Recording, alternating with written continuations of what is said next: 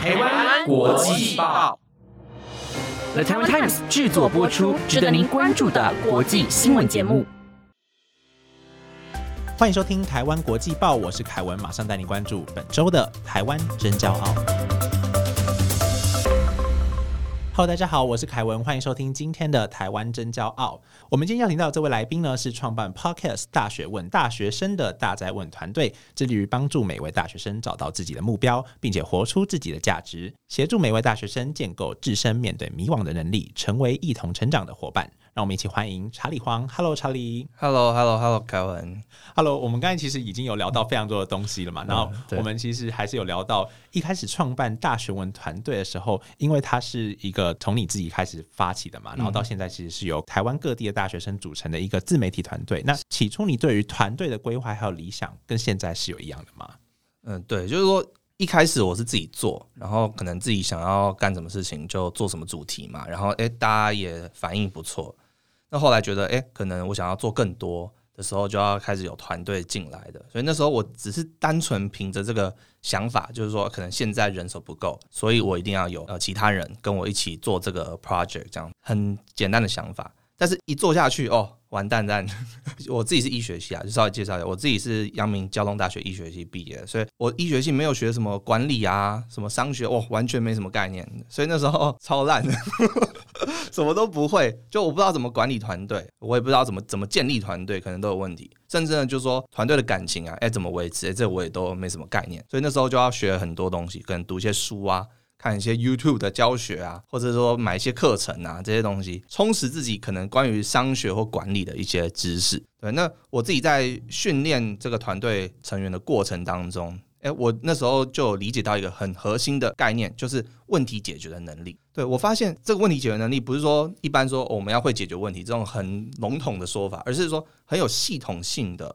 怎么样从一开始的问题的定义到分析问题，然后找到合适的解答的这个过程，我觉得这个是任何大学生可能都需要必备的能力。什么意思呢？就是说，可能你是一个制作人，在我们团队做企划的，当然我也可以直接教你怎么样写节目的企划啊，怎么样邀访来宾啊，这些我可以教你。但是我觉得这样子好像不够，所以呢，我们就把这个问题解决的概念呢融入我们团队的训练。也就是说，我们制作人他进来的时候，一开始并不是学怎么写企划，而是怎么学习解决问题。而最后他写企划的时候，这个企划只是他解决的所有的问题当中的一个小部分而已。所以这会有造成什么结果？就是说，当这个人他可能离开我们团队，往未来深造的时候，他一样可以把这个问题解决能力应用在其他的领域。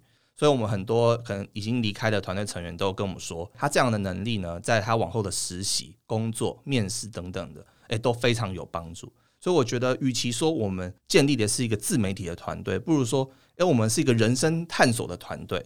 就是说，在这个团队当中，我给你一把钥匙，而这个钥匙呢，你可以透过这边实习的机会去磨练自己。同样的，你离开了我们团队之后，你一样可以拿这把钥匙去开启更多。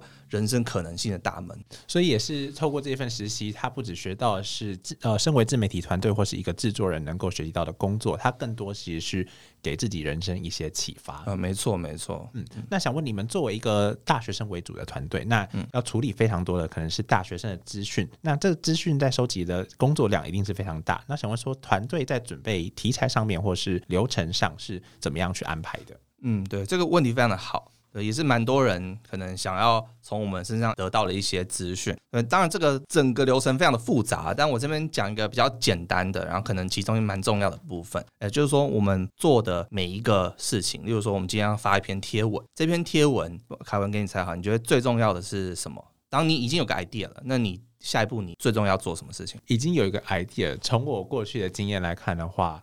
我觉得一篇天文它已经有想法了。我觉得更多的是需要要给大家的价值是什么嘛？嗯，对，这当然是其中一个部分。那要怎么样去思考到这个价值的时候，我们就要先做一件很重要的事，叫定义问题。这个 idea 很模糊，它可能是只有存在你脑袋当中一个很模糊的思想。怎么样把它变成白纸黑字，让所有人都看得懂你在写什么？对，这个非常重要。那这边我们就也算算我们大学问核心的一个做法，就是。叫做 SCQA 呃定义问题的方法，当然定义问题方法有很多种啊，这个是最简单的。那 S 是什么？就是 situation，situation 就是一个目前的一个状态，什么意思呢？就是一些客观可以检验的事情。OK，所以例如说，我今天可能想要写一篇叫做嗯，可能是写一篇大学生想要如何去交换留学。OK 好交换留学的主题。OK，那交换留学这个主题有没有什么样的状态是客观可以检验，就是说大家都认同的事情？例如说，我第一个想到的 S 可能是什么？在大学期间呢，有很多学校会有提供这种交换的机会，对，这是大家都知道的事情。那 C 是什么？C 就是 complication，也就是某种冲突。这个问题在这个状态之上会建立某一个困难点，所以这个困难点就刚刚的这个主题可能是，但是呢，这个名额有限，所以呢，要争取这个名额就变得非常的困难。再来是 Q，Q 就是 question，question 就是一个问题嘛，也就是说 S 加 C 会产生什么样的问题？OK，但这个很重要，S 加 C 一定要带入这个 Q。OK，所以你觉得问题会出现在什么？你会产生什么问题？你刚刚有 S 有 C 了，你会产生什么问题？如何脱颖而出？没错，对，就是很很明显的，就是 S 加 C 会变成 Q，怎么脱颖而出嘛？所以当你定义完 S、C、Q 之后，你再从这一个问题的定义当中去找这个解答，那你写出来的不管是文案、贴文也好，诶，你的方向、目标都会非常的明确，因为所有你的 A 就刚 A 就是 answer 啊，你的解答，你的解答都会非常的明确。所以你整篇贴文写下来就会变得很有道理，也很引人入胜。我觉得这个是一个关键啦。那我觉得，在针对这个议题有兴趣的同学，他在接触到这篇贴文的时候呢，他更能够去理解到他想要的是什么，甚至他获得他想要的是什么。这样子，没错，没错。我们刚才想到，我们刚才其实是随便想了一个主题嘛。嗯那想问，平常团队在挑选题材是有准则在的吗？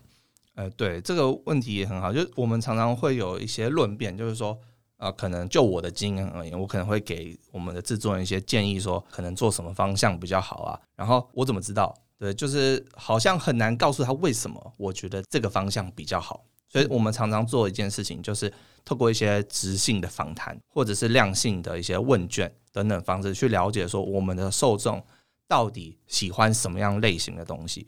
因为我们有这个 IG 的这个贴文，也有 Podcast 的主题，所以这两个受众族群也会有一点差异。所以要找出这些差异，就会需要透过这些数据分析的方式。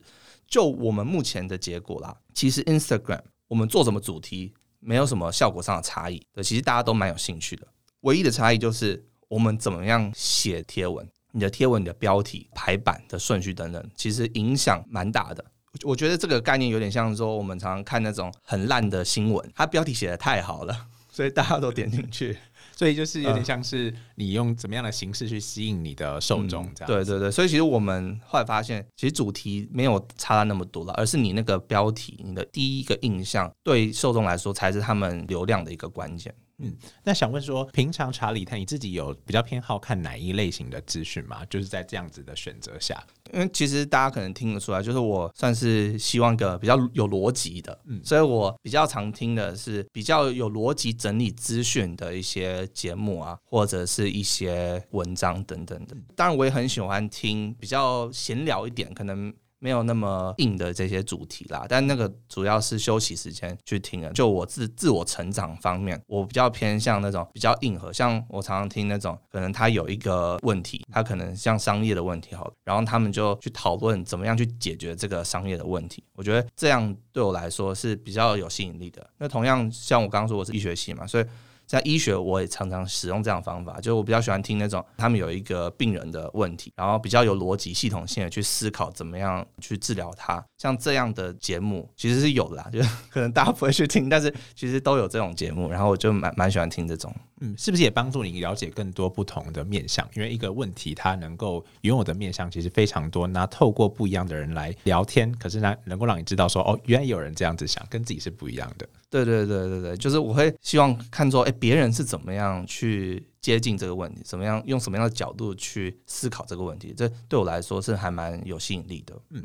那我其实也有发现，查理在一开始大学问的节目里面，其实是有比较多的在参与制作节目上面。那有没有遇过，其实是你自己的意见，可是你却不好表达的这个时候？嗯，对，所以一开始我是主持人，也是做企划，然后也是做剪辑，就是全部都自己来了。那到后面当然有些人帮忙。那那时候我们有学到一个还蛮重要的东西，我我讲讲看这个故事，大家可以评论一下，大家觉得怎么样？就是我们访谈过那个 Lofi House，嗯，就之前风波很有名。对，你知道你知道这个大概在干嘛嘛？就 Lofi House 他们是做什么事情？就是当时那个抄袭的风波对，就是有一些抄袭的风波。然后那时候我们有一个制作人，他就很勇敢，他说：“我觉得可以跟他们聊啊，我觉得可以邀访他们啊。”然后他也很会跟我们 pitch 他的 idea，所以他就说：“我们不要去聊那个抄袭什么的啦，我们就聊生活仪式感，就是他们的这个 YouTube 当中去聊的很重要的一一件事情。”对，那我们觉得，哎、这个生活仪式感这个东西，对大学生来说也是蛮重要的嘛。就是你每天怎么样让自己开启自己的一天，然后结束自己的一天，哎、这也是这种生活管理很重要的一个部分。所以我们觉得，哎、好，我们就来做这个主题。然后就是被刷了一波负评，一颗星，一颗星。所以你看我们节目，就好像有很多一颗星的，你会觉得好像，哎、这个节目评价非常的两极，哎，很多五颗星，然后有一大堆一颗星。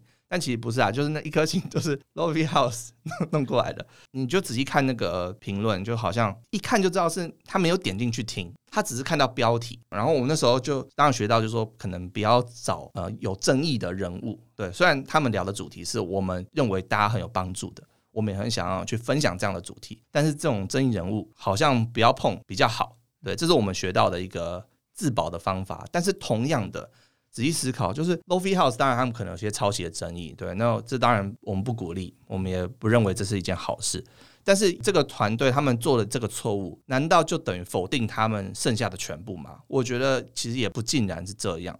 就像他们有很多的想法，很多的价值，还是可以，只要你愿意聆听，你还是可以得到很多的一些学习啊。我觉得这没有冲突啊，这两件事情并不冲突啊。对，所以就反映到这个出征的文化啦，这种取消文化，就好像呃大家自诩为正义魔人，就好像看到这种东西，我就直接把它呃拒绝掉。对，但是却在这个过程当中，好像也同时拒绝掉自己很多学习的机会。那想问说，团队除了在遇到这一次网友给差评的经验，那有在其他的方面也有让网友给过不好的评价过吗？对，是有的。有一段时间，我们的录音并不是在现在这种专业的录音室，我们就是我自己的器材等等，然后我们就找个空间，然后就录。那一开始我觉得，哎，好像至少我听起来啦，都还蛮清楚的，然后品质也不不差。但是下面就有一大堆的留言，就说听不太清楚。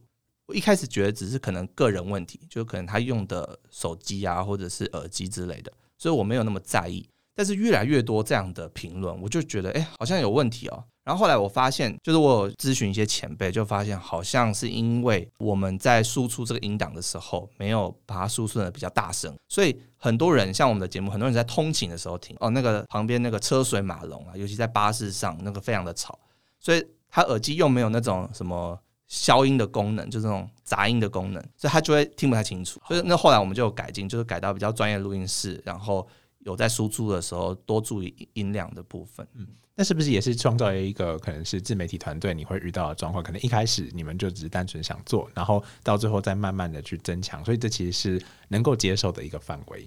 嗯，好，那我们这次想要来聊聊的，其实也就是三个呃频道中所提倡的核心概念，那也是大学生我们认为他们可以获取到的东西。那第一个其实是我非常有感的，也就是多元的这个部分。嗯那我可以说它是算是大学生对于生活的向往吧，就是过去我身为大学生的时候，我认为哦、呃大学生的生活的想象是怎么样。那想问当时选择多元作为核心概念之一的看法是什么？是你给的吗？还是团队讨论出来的？对，这当然是我一开始在团队建立的时候就有的一个想法。对，但这个想法，呃，我一开始觉得我自己的多元是这样，但是其实去跟别人讲之后，每一个人对于多元的想法都有蛮大的差异。所以我也是从团队算是一半是我自己想，然后一半是跟着团队去学习，然后得出来的一个我们的核心价值。我这边讲个故事，就是之前有个制作人，然后他就是呃喜欢游山玩水啊，对，然后在课业上就是也没有说特别的认真，对，但就是哎呦生活非常的丰富。然后有一次啊，我们在聊，我就跟他说，我觉得你好像没有那么认真的生活，什么意思呢？就是就我的感觉，我觉得我的定义是。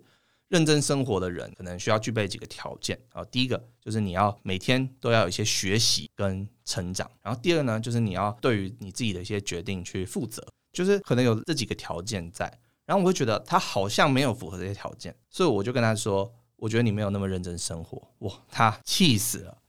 所以从他的角度来看，他可能觉得他生活的方式跟你生活方式其实是不一样的。没错没错，他就他气死了，他就打电话跟我说，他非常反对我这样讲这样子，然后当然我也跟他道歉。那其实我透过他的这个故事，我就其实理解，就是说我自己对于就是一些价值观的一些想象，好像不能套用在别人身上。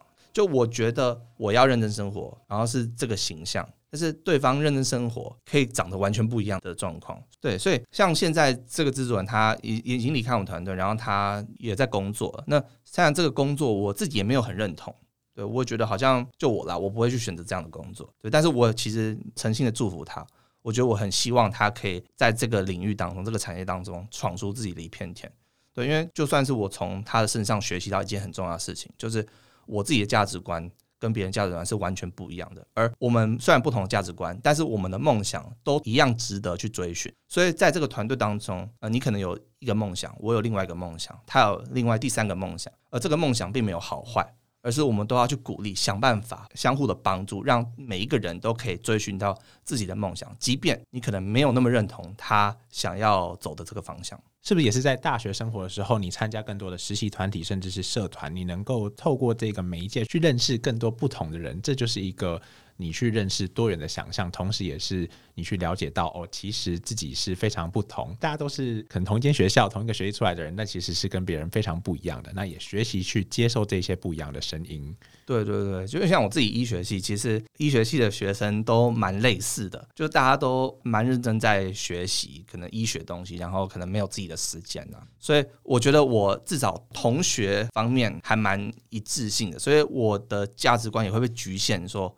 好的事情跟不好的事情可能长什么样子，但是其实你走出我们学校，到大学问的团队，到任何其他社会上的团队，你就发现哦，原来有那么多价值观，而且这些价值观呃其实都很棒。明白。我们第二个想要聊聊的核心概念其实就是尝试，那也就是你们鼓励亲自实做嘛，那也是我们实习的时候想要做到的东西。那唯有尝试才能知道一些事情的真相，还有工作的样貌。那你们带同学们去了解自己适不适合这样子的工作或生活的时候，想问查理，认为面对一份工作，你要去判定它适不适合自己的标准是在哪里？我觉得有两个标准啊，就是第一个你的成就感，跟第二个你的痛苦感。呃，成就感就是说你在做这件事情的时候有没有那种内心雀跃，觉得啊好有意义这样子。那这个意义呢，不一定是说心灵上意义，也有可能是比较肤浅一点，就是所谓的金钱上，我觉得都没有关系。但重点是你有没有透过这个工作做完之后有这个成就感。那第二个就是痛苦感，痛苦感什么意思呢？就是说每一个工作它都有一些挫折，对，不管做什么东西，都一定有一些你不想要做的事情。对，就算你今天很想要做 podcast。你在做的时候，我想凯文应该可以同意，就是还是有很多东西我不想处理，就是觉得很烦的东西。对，确实有。对，所以就是痛苦感，那你能不能接受？我觉得透过这两个，那常常大家会迷惘的时候，就是什么？就是他成就感，可能他有三个 A、B、C 三个人生的选项，他成就感可能都差不多，或者是说他不管做什么都好像没有太大的成就感，所以这时候我们就要找痛苦感，就是说哪一个工作，嗯，他的给你的痛苦是你可以接受的痛苦，就是你还可以 handle，对，你觉得我可以忍受，对，所以透过这两个，就如果有成就感，那当然很好，你可以找你最有成就感那件事情啊。如果都没有的话，你就找痛苦可以接受。我觉得透过这两个标准，就可以大致上的评断说你适合做什么。嗯，那是不是也是在透过查理给的这两个概念跟这两个标准之后，其实你可以去发现，有时候你可能很喜欢的一份工作，但它的痛苦感是你没有办法承受的，这也是一个盲点嘛。对啊，对啊，像我自己的经验，就是说我把我学到这些东西套用在自己身上的时候，会发生什么事情？就像我自己可能毕业的时候，就是我们医学系毕业之后拿到执照，可能还是要做这个住院医师的训练两年。那像我们的同学，像因为阳明交通大学通常啦会到台北荣总，那我们班的确有超过一半的人。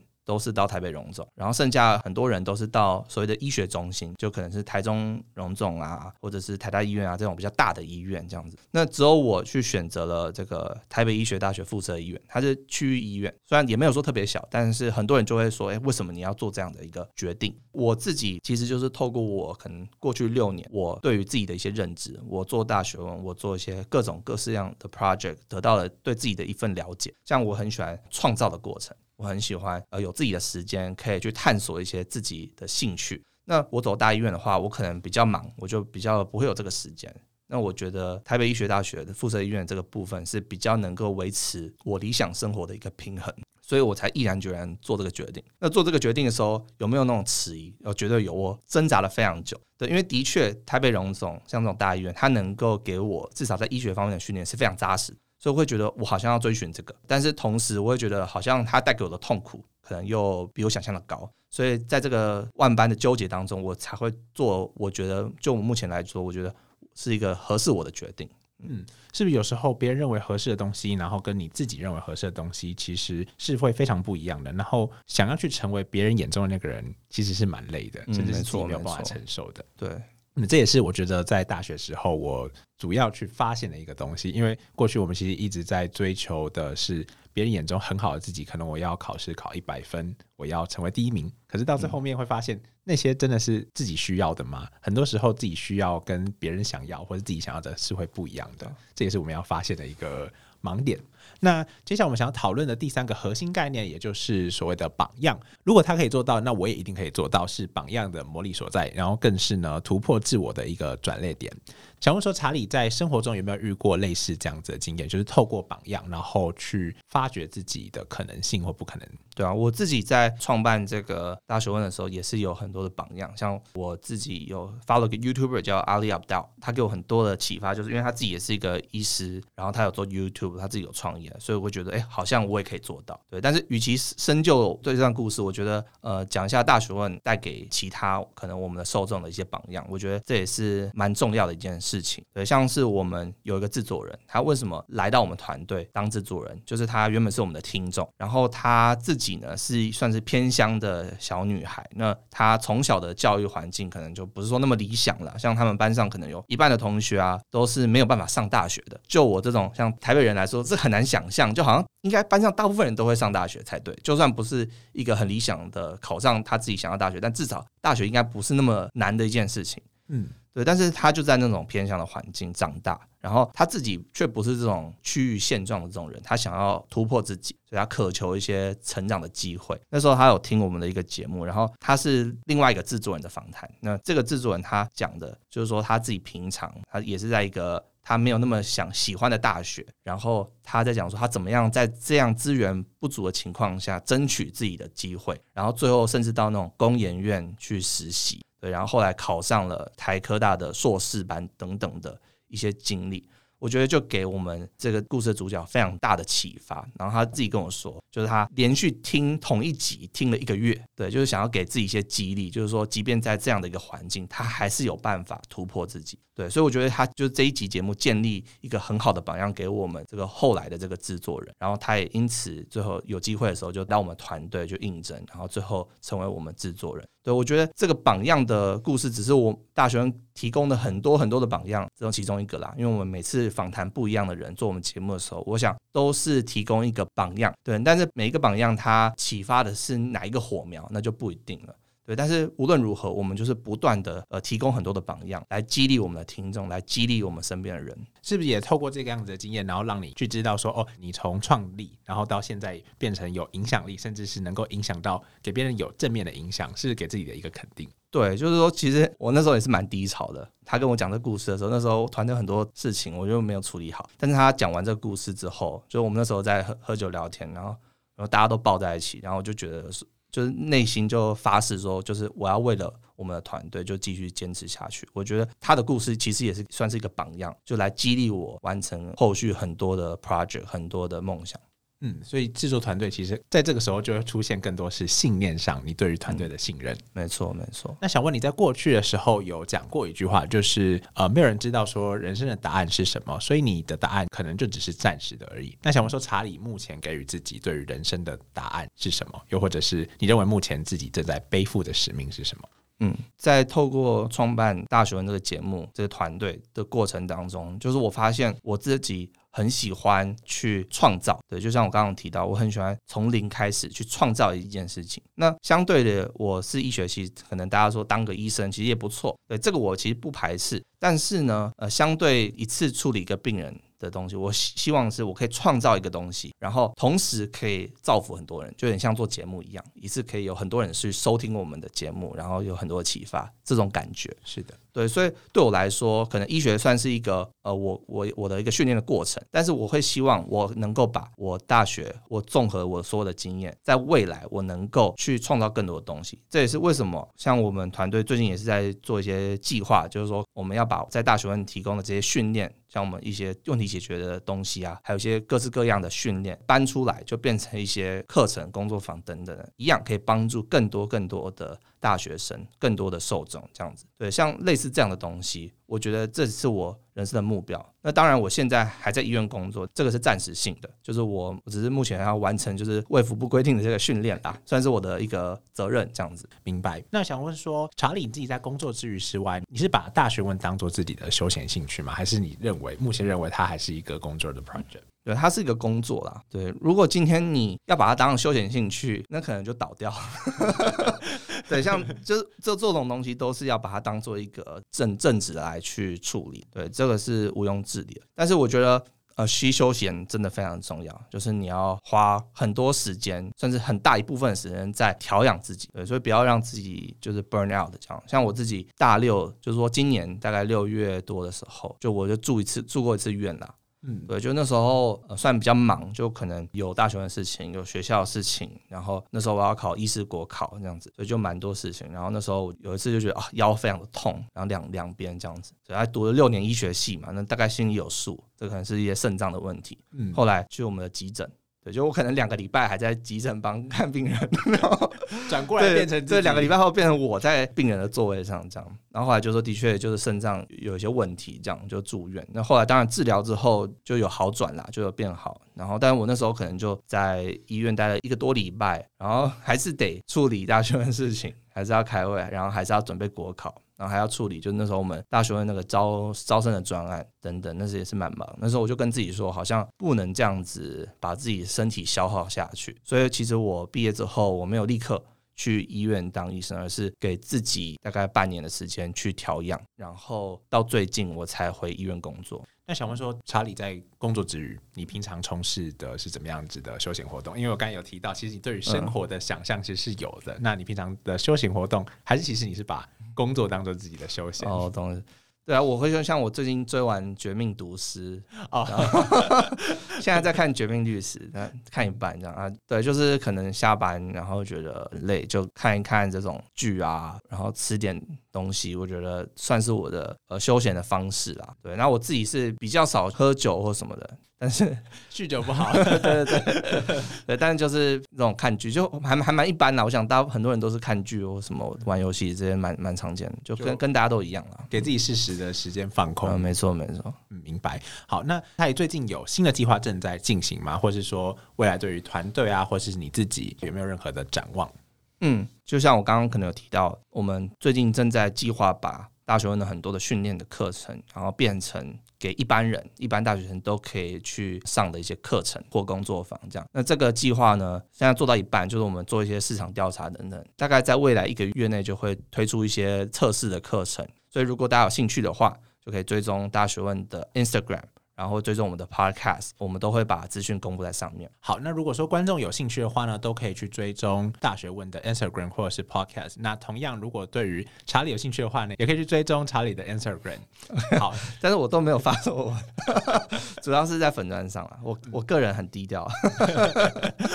好，那今天这集就到这边，非常感谢查理来跟我们的分享，谢谢查理。嗯，谢谢凯文。好，那如果喜欢我们这集台湾真骄傲的话呢，欢迎订阅台湾国际报，留下。你的五星好评，我们下次见，拜拜，拜拜。